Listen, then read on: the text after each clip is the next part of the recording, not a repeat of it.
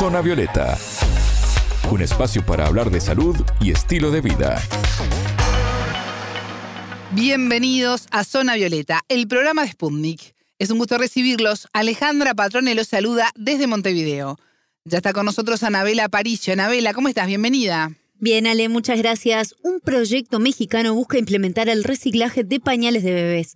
Hoy les vamos a contar cómo funciona este sistema. Zona Violeta, los rostros de la noticia.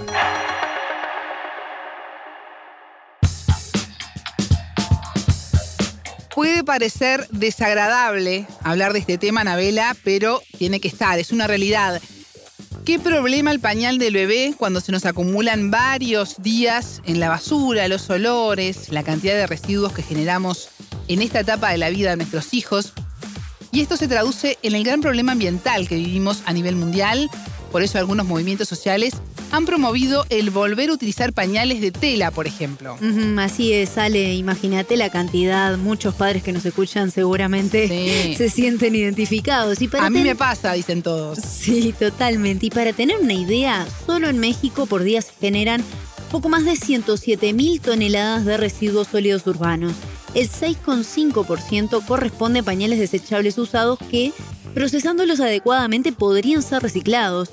Y en esta reflexión es que la mexicana Perla Sotelo, ingeniera ambiental, decidió hacer una maestría basada en esta problemática y siguiendo el proyecto que inició la doctora Rosa María Espinosa en 1997 partiendo de la preocupación de ser madre y cuidar el medio ambiente. ¿Se puede reciclar, a ver si entendí bien, un pañal que ya fue usado? Aunque usted no lo crea, sí, y se los vamos a contar porque es posible. La investigadora del Centro de Investigación de Estudios Avanzados del Instituto Politécnico Nacional de México nos contó más detalles sobre este proyecto. En esta preocupación de ser mamá, pero también ser una parte ambiental, eh, empiezan a detectar junto con la finada doctora Irma Alcalá, eh, empiezan a detectar esta problemática de que los pañales pues contienen gran cantidad de celulosa, celulosa que es fácilmente degradable por los microorganismos, pero que como nosotros los envolvemos, eh, los pañales para desecharlos en el plástico, pues difícilmente los microorganismos van a poder degradarlos. Entonces ellas con esta preocupación empiezan a investigar algunas alternativas para tratar estos pañales. Y cuando yo llego a la maestría pues me ofrecen el proyecto de vamos a ver qué pasa si los composteamos y nosotros empezamos a compostearlos. Actualmente yo ya terminé el doctorado y me dediqué también un poco a la línea de trabajarlos no solo en composteo, donde obtenemos un fertilizante como producto de valor agregado, sino ya también investigamos la producción de metano que nos sirve como poder calorífico, como un combustible, y también posteriormente en el doctorado trabajé para producir hidrógeno, también por procesos de, biológicos de tratamiento. De ahí surge toda, toda esta idea. Y bueno, aparte en la universidad están también trabajando otras alternativas u otros métodos de tratamiento biológicos. Uno de ellos incluye la producción de setas a partir de tener como sustrato los pañales desechables. Bueno, ¿y cómo se implementa un programa de este tipo? Sotelo nos comentó que están trabajando con el gobierno del Estado de México para comenzar por pequeñas comunidades rurales y así formar las primeras experiencias. Nosotros proponemos para pequeñas comunidades, sobre todo por la agilidad de los procesos, porque son muy fáciles. En realidad nosotros los podemos triturar o romper los pañales y meterlos con nuestros residuos orgánicos, tanto de comida como los residuos de jardinería, entonces, eh, nosotros es lo que proponemos o hemos estado estudiando un poco esas alternativas. Ahorita estoy precisamente tratando de ver esa parte social que ya tenemos que ver en todos los proyectos de investigación y me gustaría a mí irlo a implementar ya a pequeñas comunidades. Esa es la idea que nosotros proponemos, porque si lo proponemos para pues grandes comunidades o grandes ciudades es un poco más complejo, ¿no? Desde la parte logística de obtener los, los pañales separados. Nosotros para estos proyectos nos hemos enfocado o hemos estado muy de la mano de las guarderías del Instituto Mexicano de Seguridad Social y por los propios CENDIS de la universidad. Ellos son los que nos han proporcionado ahora sí que la materia prima, pero entonces es un poco complicado esta logística. Ahora, pensando en el día a día, ¿cómo tienen que hacer las personas para reciclar? Me pongo mi ejemplo. Bueno, acá tengo el pañal de mi bebé. ¿Qué hago ahora, Nabela? bueno, es Está complejo el pañal, ¿eh?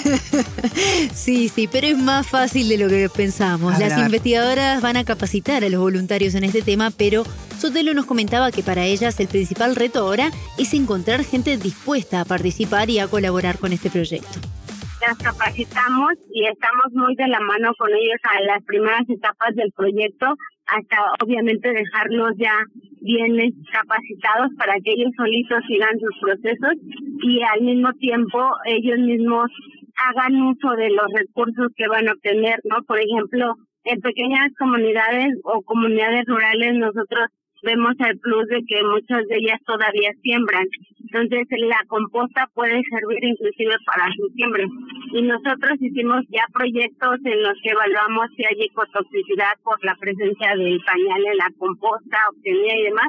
Y no hay ninguna complicación. Entonces creemos que es muy factible para las comunidades y sí sería capacitarlos y lo primero tener una muy buena comunicación con la población para que nos separe los pañales. Le estamos tratando de diseñar como tipo trituradores caseros en los cuales nosotros podamos tener estos residuos al mismo tiempo que los generamos se trituren y sin mayor problema se van a juntar con sus residuos orgánicos.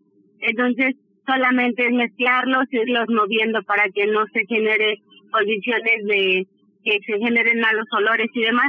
Entonces no está tan complicado el proceso, simplemente es combinarlos con tus demás residuos y ya. Otra preocupación es qué pasa con los olores. ¿Cuánto tiempo demora en formarse el compost? Estas son otras de las dudas que también nos aclaró la ingeniera ambiental.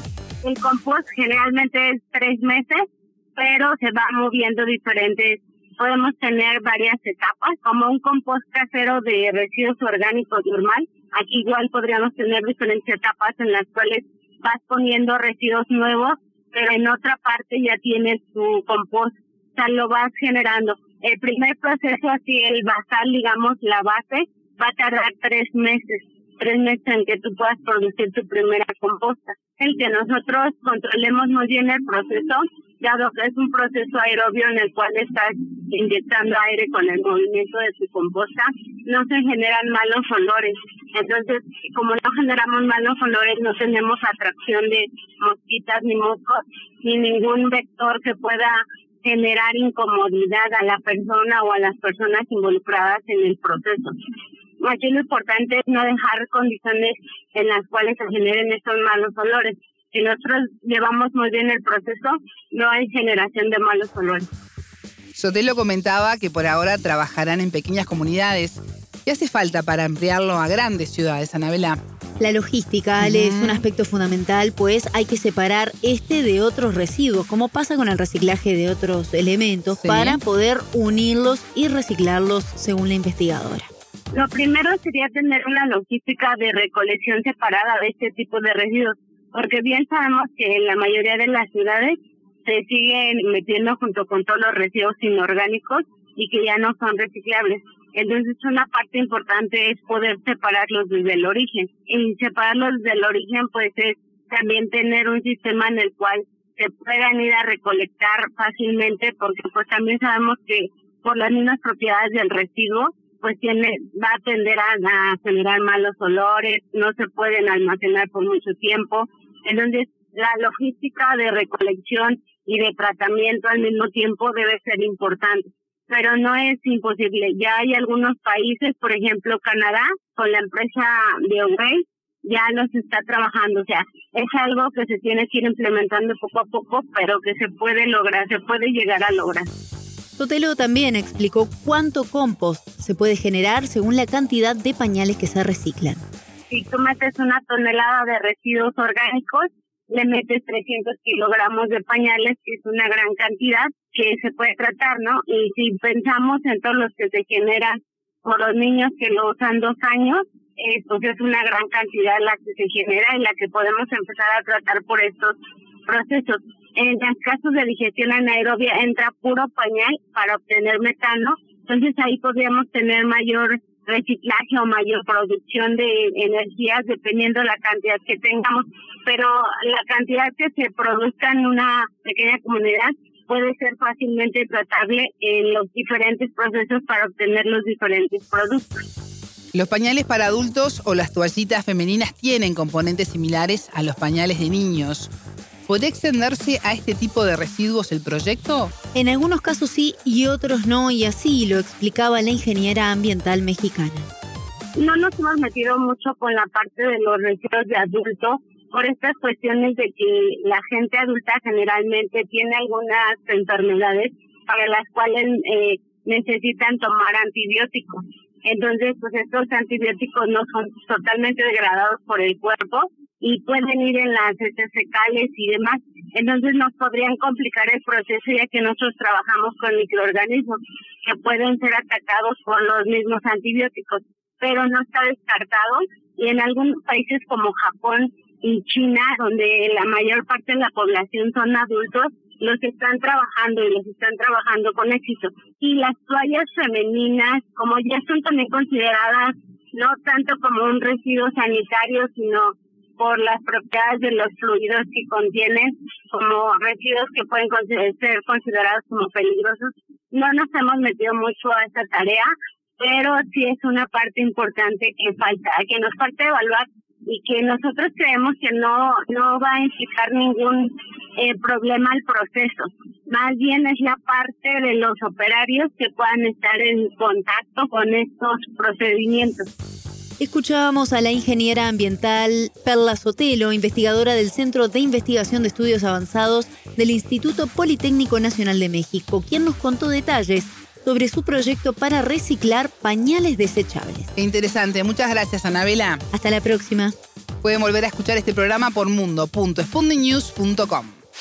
Zona Violeta, desde Montevideo,